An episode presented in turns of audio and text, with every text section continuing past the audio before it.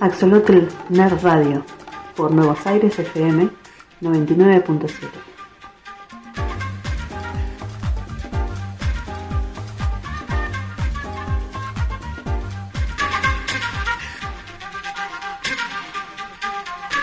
Buenas noches, mis queridos trasnochades. Eh, bueno, una nueva emisión de Axolotl Nerd Radio. Quien les habla, Chinchilla. Y estamos en la radio 99.7 Nuevos Aires FM. El teléfono para comunicarse es 221-355-0483. Para dejar mensajitos, por favor, dejen sus nombres con el mensajito, porque si no, no sabemos a quién contestarle.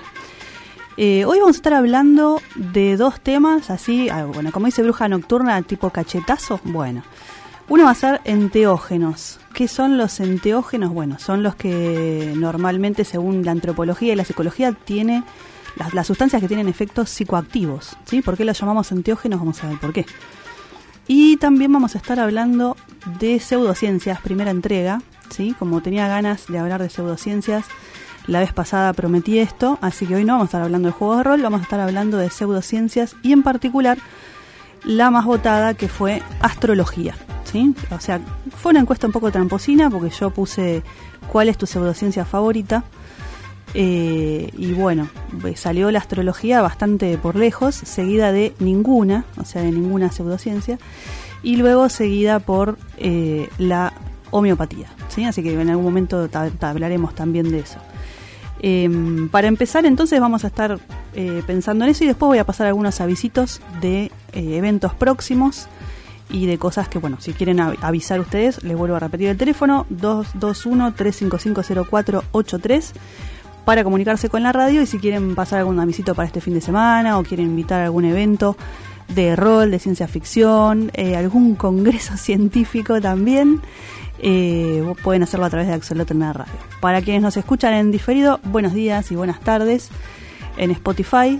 Eh, bueno, puede ser también buenas noches, ¿por qué no? Eh, bueno, nos puedes buscar en, Spotify. Están las dos versiones. Estás, eh, podés escuchar o bien los programas que están subidos, yo los subo ni bien termino el programa, o bien puedes escuchar la música sola. Si por ahí estás estudiando, necesitas concentración y no alguien que te esté hablando y marchillando el cerebro, la musiquita del programa está subida a una lista de reproducción que con un arranque de originalidad tremendo le puse Axolotl Radio. Así que vamos a un temita y empezamos con, las, con, los, con el programa.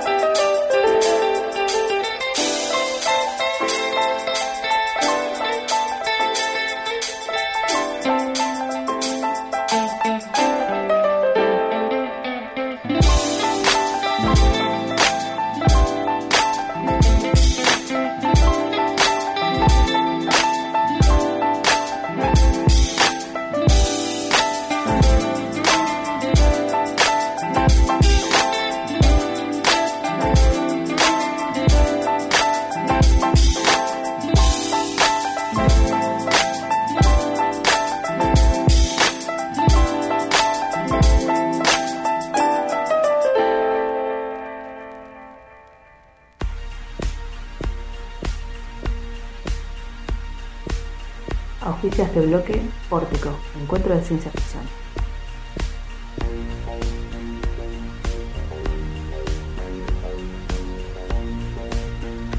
Colabora con Pórtico comprando uno de nuestros libros de antologías de cuentos de ciencia ficción. ¿Dónde lo encontrás? En arroba pórtico sci-fi en Instagram. Está el link de venta de todos los libros.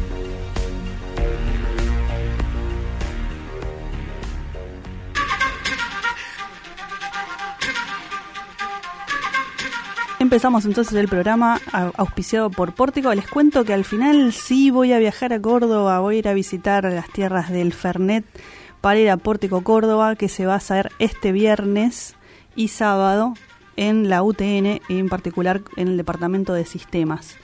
Eh, un gran saludo para Case y Analia, que son los principales organizadores, y para todos los overlords y overladies que están ahí atrás de la organización.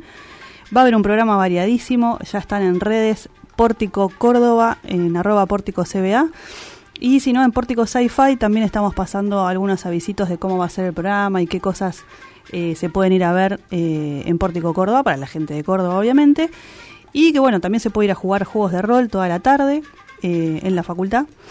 Si no saben lo que es un juego de rol, ya les estaré contando en otras emisiones del programa, pero ya lo estuve contando un poquito de qué se trata.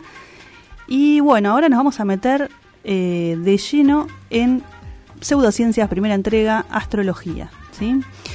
Eh, bueno, muchas veces eh, se nos ha dicho desde chiquititos, eh, bueno, ah, vos sos de tal signo, entonces sos así, asá y bla, bla, bla. Bueno, y hay mucha gente que defiende la astrología como si fuera, digamos, hermanita de la astronomía. De realidad lo son, o sea, nacieron de la misma rama científica, después se fueron separando y abriendo. ¿Por qué decimos que la astrología es una pseudociencia y no una ciencia? ¿no? En particular, la pseudociencia lo que hace es eh, imitar algún método que robado del método científico, pero sin ningún tipo de eh, método, justamente. ¿no? Es, presentada como científica o que tiene hechos comprobables, cuando en realidad lo que hace es afirmaciones que son incomprobables, eh, a veces contradictorias, o, que digamos se pueden interpretar de varias maneras, entonces eh, de alguna manera siempre se van a cumplir, ¿no es cierto? Entonces, bueno, en particular las pseudociencias lo que tienen es que usan una variedad de argumentos que no son científicos o que no son lógicos, ¿sí? Podemos hablar también eh, que está muy relacionado con la revelación o con eh, la espiritualidad, ¿sí? Y nunca vamos a tener una prueba fehaciente de cómo funciona, eh, digamos, causa-efecto, ¿no? que es básicamente lo que propone la ciencia, o una estadística tomada en una población suficientemente significativa y llevada a, digamos, eh, a predecir realmente lo que puede llegar a pasar, ¿no?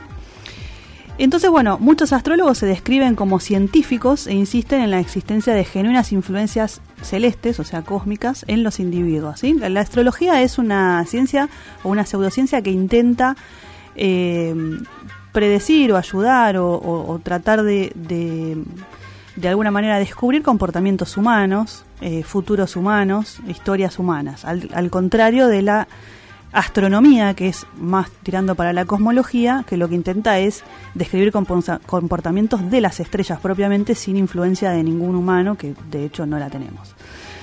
Eh, entonces, bueno, la astrología en general espera demostrar su autenticidad usando algunas estadísticas medio cuestionables, ¿sí? Y bueno, las efemérides de los astrólogos son tablas eh, científicas que, están disponibles, ¿sí? O sea que por ahí hay cosas que usan los astrólogos que son cosas astronómicas medibles, ¿sí? Pero ¿cuál es la, la cuestión? Que esas tablas de las cuales se basan, bueno, muchas veces están eh, tergiversadas, tergiversadas o bien antiguas respecto del cielo actual digamos, cuando se crea la astronomía y la astrología era simplemente una observación de lo que se consideraba la bóveda celeste, como si la bóveda celeste fuera una especie de esfera donde todas las estrellas y los planetas y lo demás que aparecían en el cielo estuvieran a la misma distancia, una especie de esfera donde están incrustadas las estrellas, ¿no? Convengamos que una constelación es una agrupación de estrellas arbitrariamente elegida por un humano, ¿sí? O sea, en una cultura puede haber una constelación que se llame Aries y en otra cultura esa misma constelación quizás toma otras estrellas, no solamente las que componen Aries, y eh, resulta que esa misma constelación se llama, no sé, oso dormido, ¿sí? Entonces, bueno, la astrología parte de, Grecia, de los griegos, con las constelaciones que se veían desde allí y en esa época. Eh, tal es así que, bueno, el cielo va cambiando, las estrellas se van moviendo y lo que hoy sería el cielo, eh, digamos, actual, dista un poco, no mucho, porque 2000 años en tiempos cosmológicos es casi nada, pero alguna modificación hay. Se, modifica, digamos, el cielo que predicen los astrólogos con el, el cielo que se observa por los astrónomos. ¿Se entiende? O sea, hay algunas constelaciones que están corridas. Hay una nueva constelación entre las 12 del zodíaco. ¿Qué son las constelaciones del zodíaco? Son aquellas que están eh, en, en, el horizonte o, digamos, en una especie de eh, ecuador de, del cielo. Y por lo tanto, cuando una persona nace, se fijan en el horario en que nació y bla, bla, bla, para ver qué constelación estaba en el horizonte, dónde estaba el sol y dónde estaba la luna y qué había en el horizonte. ¿sí? Bueno, ese cielo en el cual se basan los astrólogos no existe, o, por lo menos existió hace 2000 años, y ha cambiado bastante. Lo que tiene la astrología es un lenguaje simbólico, que, bueno, eh, no es tan que observo un planeta y ese planeta zaraza, sino que le doy un símbolo a ese planeta, ¿no? Por ejemplo, digo eh, Marte. Para un astrólogo el color rojo evoca la sangre y por lo tanto la guerra y la muerte. Y para un científico el rojo puede tener múltiples razones, como por ejemplo que haya hierro en el planeta. ¿sí? Entonces, eh, eso fue lo que comprobaron en las primeras eh, misiones espaciales a Marte, que había mucha hierro y había óxido de hierro y por eso el color. Eh, entonces, bueno, ¿existió vida en el, en el pasado en Marte? Eso es algo que la astrología no le interesa, ¿sí? sino que se queda con el simbolismo de Marte rojo, guerra, sangre y muerte, y por lo tanto le asignan determinadas características al planeta Marte, que pobrecito no tiene la culpa de nada, ¿no es cierto? Eh, bueno, en particular, lo que suele pasar en nuestra sociedad, hablo de la sociedad occidental, porque la astrología en general es occidental, si bien está eh, ya está globalizada, hay distintos eh, tipos de astrología, y bueno, la, la astrología occidental está bastante generalizada y lo que sucede es que hay un mensaje continuo, no sé, si sos pequeño, si acabas de, nacer y, tenés, empezás a, tener un lenguaje y bla, bla, bla, a medida que vas creciendo hay distintos mandatos o distintas eh, permisiones de la sociedad, ¿no? De la misma manera que ser lindo es bueno y ser flaco es bueno, como dice la sociedad, también es, no sé, si sos de Escorpio, uh, qué jodido que sos, ¿no? O si sos de Aries, uy, cuidado que no se enoje. O si sos de, Acuario, ah, bueno, sos re extraño y no tenés sentimientos, ¿no? O sea, aparecen una especie de, mandatos o de habilitaciones que son bombardeos de mensajes que nos aparecen durante nuestra infancia y que terminan siendo de alguna manera una profecía autocumplida. Entonces, eh, Marte, que es una simple masa de piedra roja con óxido de hierro, continúa siendo asignado a las virtudes del dios de la guerra y por lo tanto de la acción, ¿no? Eh, entonces solamente por el color ya le asignamos esta, esta característica. Bueno, de la misma manera las, las constelaciones son constelaciones que eran observadas por, por personas eh, que podían ver, digamos, tenían animales y tenían eh, un entorno donde podían ver un escorpión, donde podían ver una cabra, donde podían ver un toro, ¿sí?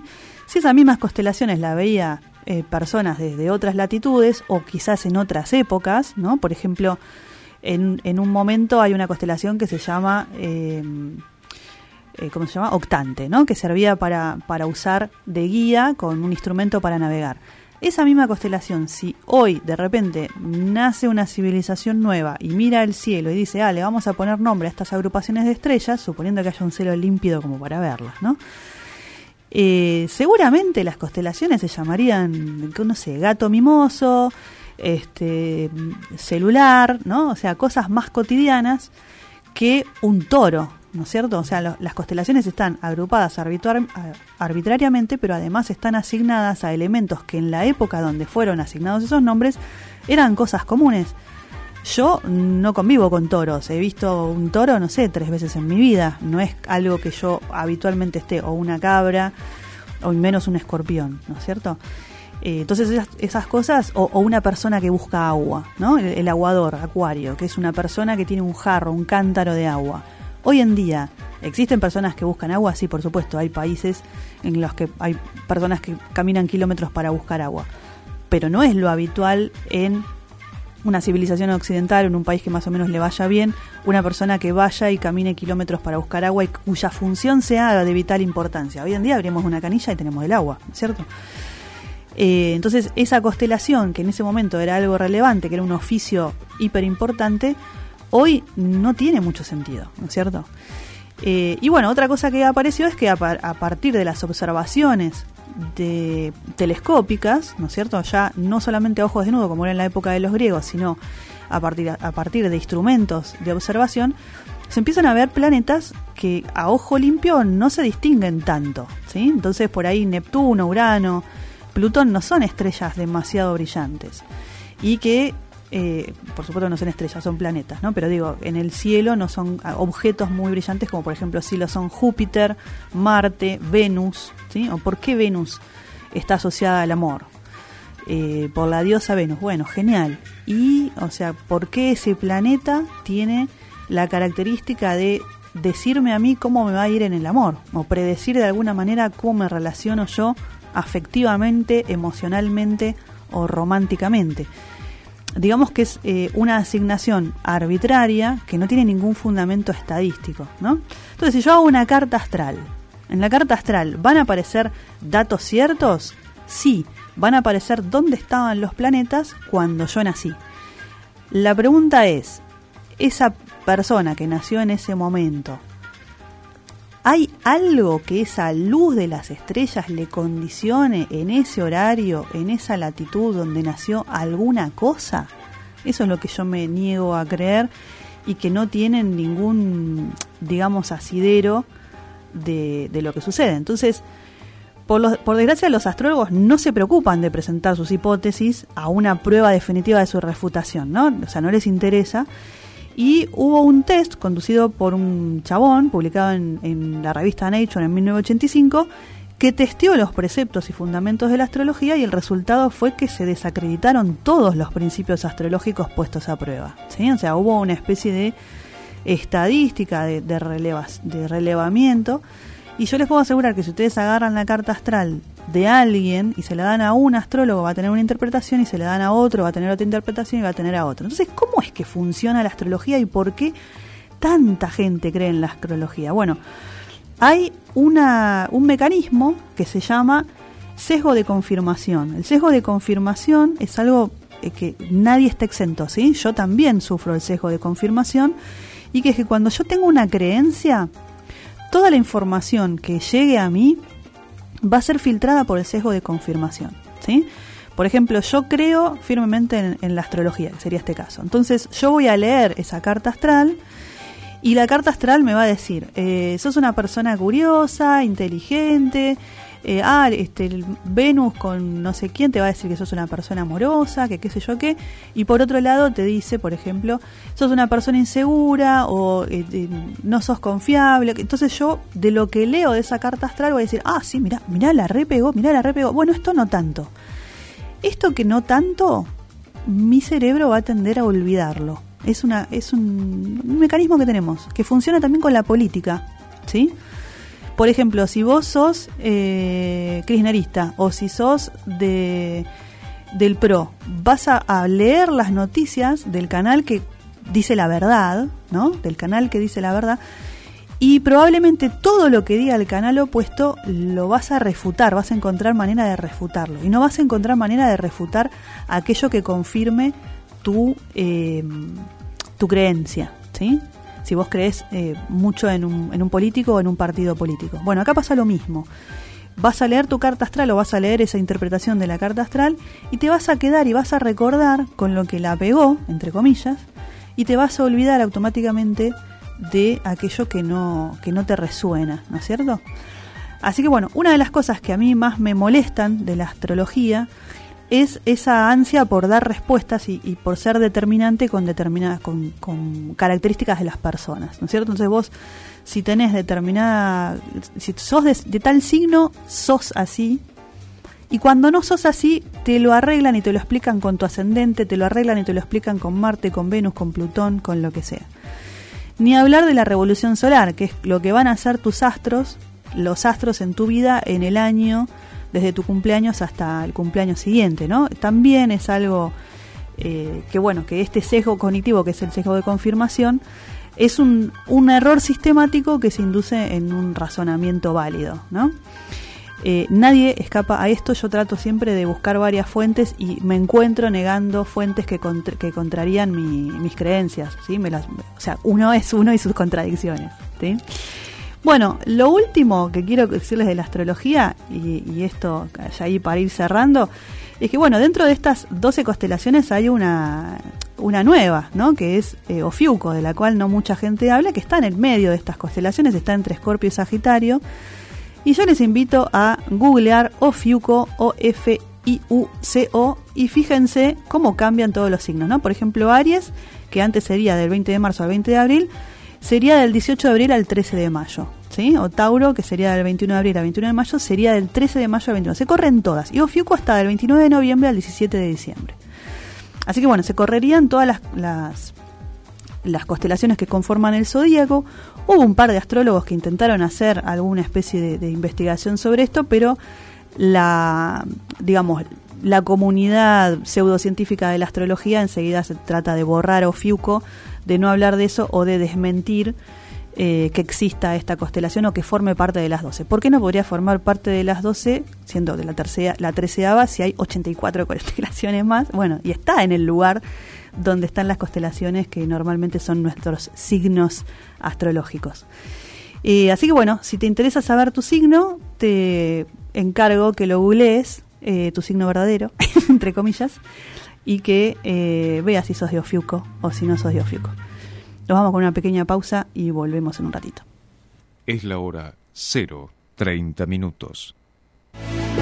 Somos Nuevos Aires FM, la radio en tu vida. La temperatura 12 grados, dos décimas. La humedad 64%. Estés donde estés, escuchanos en www.nuevosairesfm.com.ar.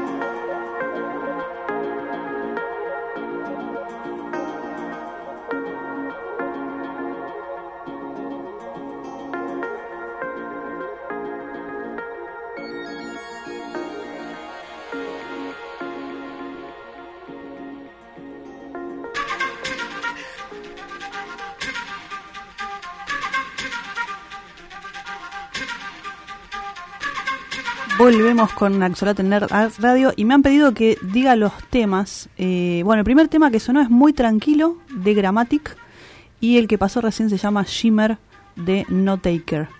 Eh, estos temas están, eh, yo los puse en Axolotl Radio la, la lista de reproducción que está en Spotify. Por si les interesa, bueno, algunos temas obviamente todavía no los pasamos, pero yo sigo coleccionando temitas eh, que tienen en común esto de que a mí me parece que por ahí de noche, de tras noche, se pueden escuchar mejor.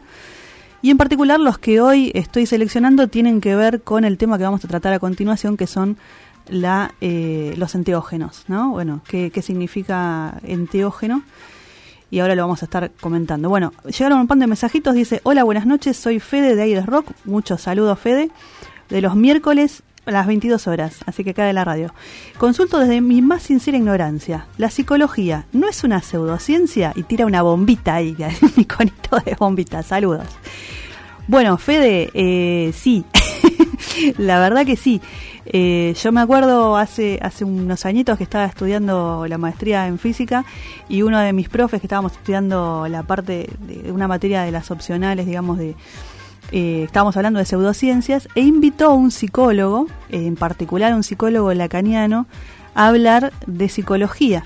Y lo primero que dijo el psicólogo, ya como atajándose, fue la psicología no es una ciencia, es un arte. Con lo cual desarmó todos nuestros argumentos en contra, porque nosotros veníamos a tirarle el método científico por la cabeza. Y bueno, no, lo que dijo es que era un arte. Eh, así que bueno, zafó por ese lado. mi opinión particular de la psicología, bueno, es cualquier terapia que vos hagas, que creas en esa terapia, que te acompañe y que te sirva para mejorar, eh, funciona. Ahora, de ahí a que tenga bases científicas, son tres puntos aparte, ¿sí? Vamos a, decir qué sería una terapia que funcione. No sé, si vos crees en eh, las constelaciones familiares o si crees en eh, el, psicoanálisis de diván, si, si, te sirven, eh, por ejemplo, no sé, las flores de Bach, ¿no? O sea, son todas cosas que en la medida que uno cree puede mejorar. El problema es cuando uno, eh, digamos, se ata a estas cosas que no tienen un, una base científica comprobable y entonces en los resultados, si, si es la único que estás haciendo, son bastante cuestionables, ¿no es cierto?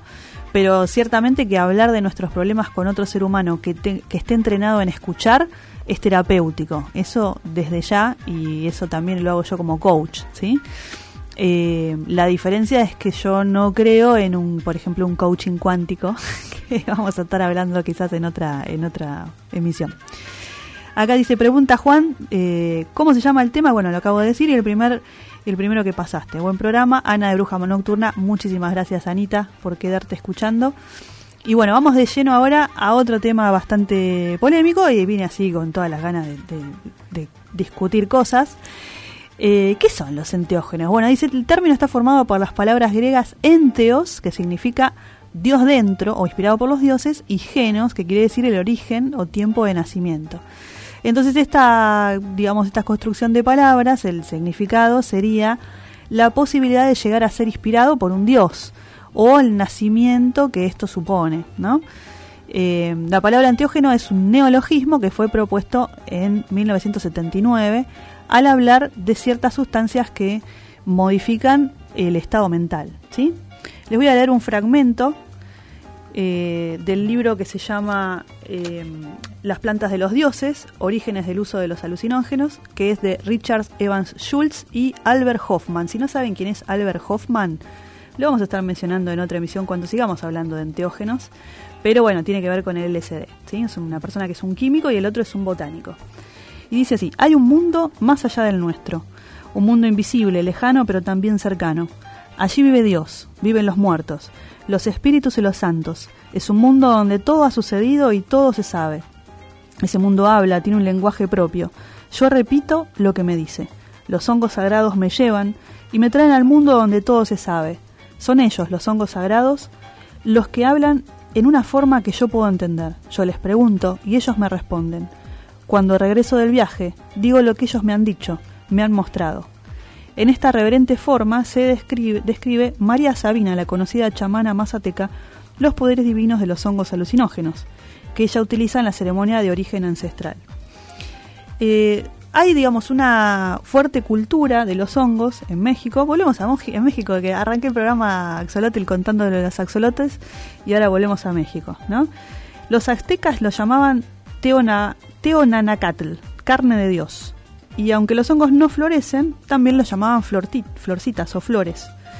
Eh, y cuando los españoles conquistaron México, quedaron estupefactos a ver que los nativos adoraban a sus dioses con la ayuda del peyotl, olioluki, teonacatl y otras plantas embriagantes.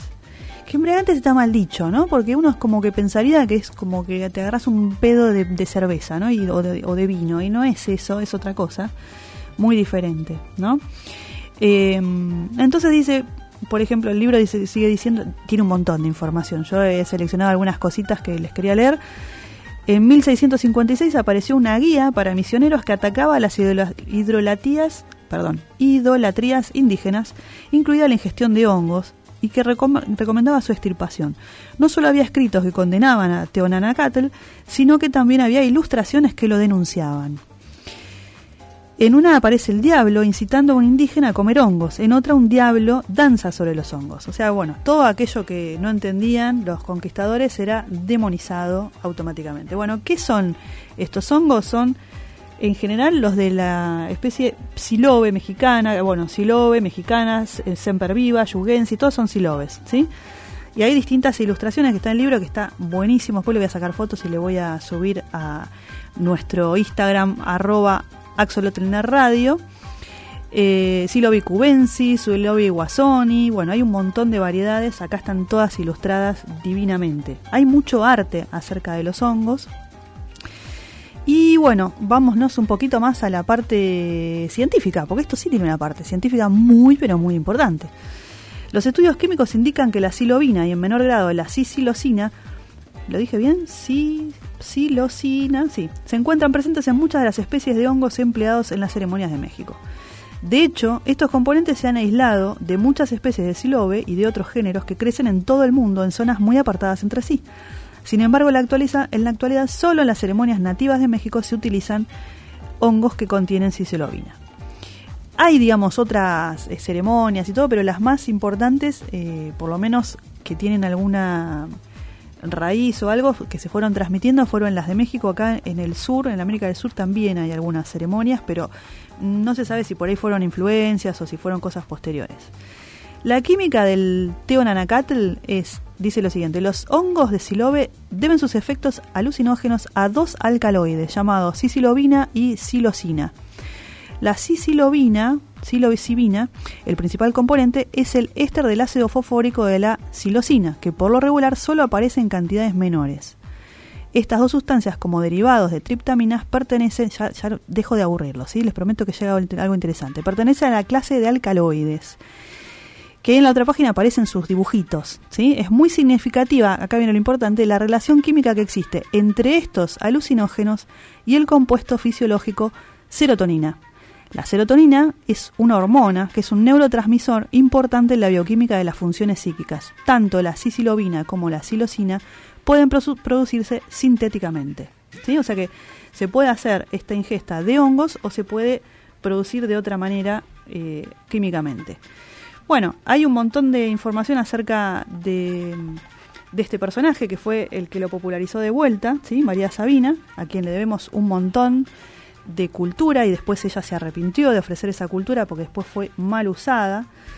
Eh, y bueno, una de las cosas importantes que a mí me gustaría destacar es que si bien obviamente todo el mundo ahora hay como una, un surgimiento de la cultura del hongo, hay círculos de hongos, hay gente que se reúne, eh, que toma microdosis, las microdosis son eh, dosis que prácticamente no se sienten y que lo que se dice es que hacen como conexiones neuronales en el cerebro diferentes y te hacen pasar, eh, digamos, mejorar la concentración, hacer, eh, ser más creativos, eh, estar con menos estrés, bueno, un montón de cosas que francamente son incomprobables porque como la microdosis no se siente, no tenemos mucho como decir. Puede ser algo, un efecto psicológico de placebo o puede ser que suceda realmente. Todavía no hay un estudio serio y estadístico de, esta, de la, digamos, la cultura de las microdosis.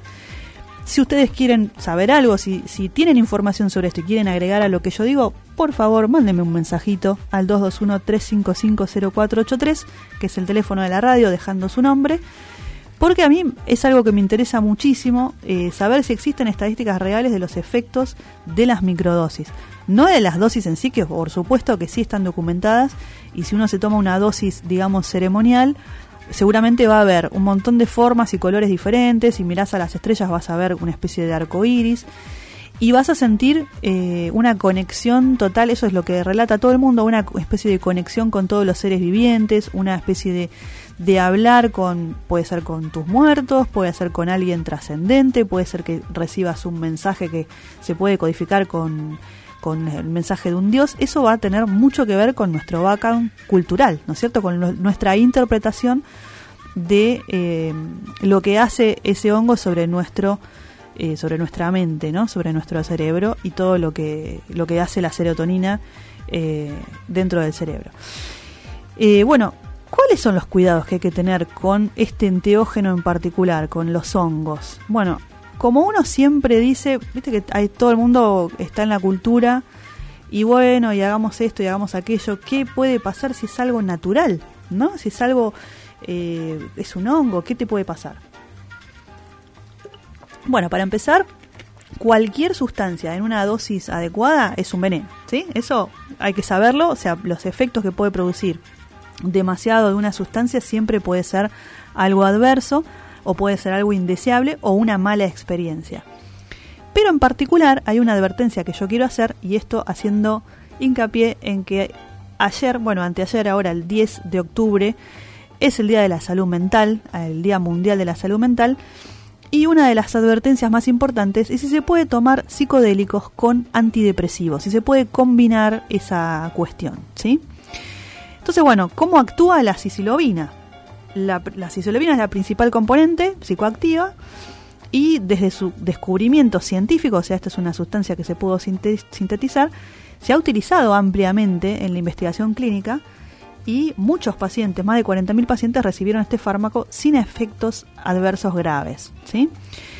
Eh, entonces, bueno, lo que hace la cisilobina es que se convierte en el estómago en cisilocina. Esto es gracias a los, a los ácidos del estómago. Puede ser que esa sicilobina yo la mezcle con algo ácido como puede ser un limón o una mandarina o lo que sea y empiece ese proceso antes de llegar a, mi estómago y eh, bueno, hay un montón de terminología que no la voy a leer porque me voy a trabar un montón. Estoy leyendo esto de una página, ¿sí? Pero básicamente lo que hace es una especie de eh, desintegración del yo o del ego hay un, montón de imágenes inusuales y coloridas con los ojos abiertos o cerrados, ¿sí? Y pensamiento exploratorio sin restricciones, o sea, vas a tener menos inhibiciones y cambios de cómo eh, te comportás, cambios afectivos, cambio de la percepción de las cosas y cambio en la conexión con uno mismo.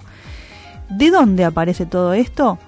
Es justamente por eh, la hormona que tiene que ver con lo que estás estimulando con eh, estos hongos. ¿sí? Entonces los inhibidores, se pueden tomar hongos con un eh, inhibidor selectivo de la recaptación de serotonina, que son básicamente los antidepresivos. Bueno, hay un montón de antidepresivos diferentes, citalopram, excitalopram, fluorexina, fluosamina, paroxetina, sertalina. Cada uno de ellos tiene distintas acciones sobre nuestro cerebro. Entonces, como no se sabe exactamente cómo este aumento en los niveles de serotonina eh, puede, digamos, tener un, un, efecto que se sume con el antidepresivo, es difícil anticipar cómo el antidepresivo podría interactuar con la cisilobina. ¿sí? Entonces, en particular, en esta página, eh, uno eh, está dividido por los distintos hongos, perdón, por el hongo con los distintos medicamentos y los efectos que pueden tener. En particular, lo que está diciendo es que tenemos una sobreestimulación del cerebro por dos sustancias diferentes y que estas dos sustancias diferentes hacen más o menos lo mismo, o sea, tienen sus matices, pero que podrían eh, generar, digamos, efectos peligrosos. ¿sí? Existe una pequeña posibilidad de síndrome serotoninérgico, ¿sí? que si estos medicamentos se combinan con cisilobina. Entonces se recomienda evitar tomar grandes dosis de sicilobina si se está tomando alguna de estas drogas. Eh, de hecho, si vos vas a, una persona que eh, regule, digamos, que estas microdosis y que te las venda y que, te, y que te guíe un poco en el proceso, lo primero que te va a hacer es un cuestionario, si es una persona responsable, un cuestionario de qué es lo, qué medicamentos estás tomando, si tenés alguna condición preexistente, porque además, eh, como son, digamos, disparadores de alucinaciones, personas que tengan ya alguna condición de tipo psiquiátrico, eh, poder despertarles eh, no solo un mal viaje, sino alguna psicosis, ¿sí? Entonces, bueno, no quiero con esto meterles miedo, para nada. Lo que digo es, tengamos cuidado con lo que estamos haciendo y sobre todo si estamos, por ejemplo, consumiendo algo que tenga que ver con litio, ¿sí? El litio a menudo se administra como mediador en combinación con ATC, pero también se puede recetar para el tratamiento de la depresión. Eh, se desconoce el modo de acción, pero hay varios informes de que el litio es una sustancia peligrosa para combinar con psicodélicos y se ha informado que causa convulsiones, insuficiencia cardíaca e incluso la muerte. ¿sí?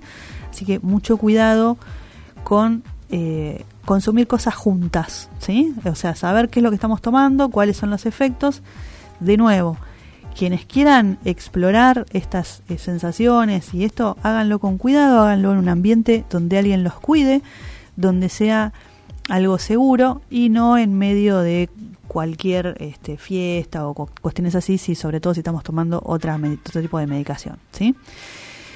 Em, bueno, nada, un poco de data tecnológica y molecular, pero para decirles que eh, en general la experiencia con, hongos es muy diferente de la experiencia con el alcohol. ¿sí? El alcohol en general nos estupidiza y la sicilobina o los hongos muchas veces son usados por personas creativas que buscan ideas o conexiones nuevas y para eso sirve un montón porque aparecen, a veces son ideas sumamente descartables y otras veces no tanto. Bueno, les repito las redes, Nuevos Aires FM, Nuevos Aires FM en Twitter y en eh, Instagram. Eh, mi Instagram personal es Silver Chinchilla y el del programa Axolotl Radio. La radio es FM 99.7, va los martes de trasnoche, o sea, miércoles de 0 a 1 hora. Y la página web nuevosairesfm.com.ar. Nos vamos con un último temita y nos despedimos.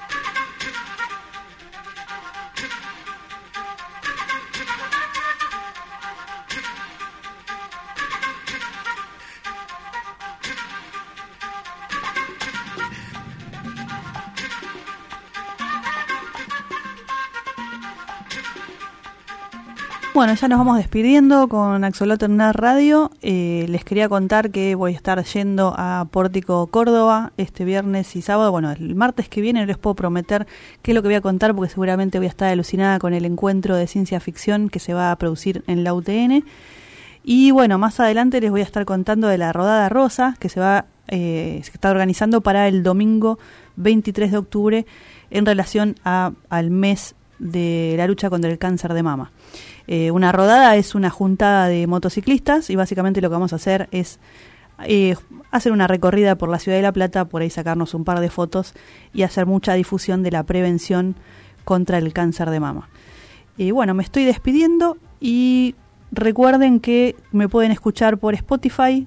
Eh, en un ratito ya subo este programa. Les mando un saludo muy grande a la gente que sigue, me sigue por Spotify y después me manda mensajitos en la semana, porque eso también nutre el programa y hace que, que, bueno, que sea más interesante cuando hay una ida de vuelta, por supuesto. Les mando un beso muy grande, un abrazo y nos estamos escuchando y comunicando la semana que viene.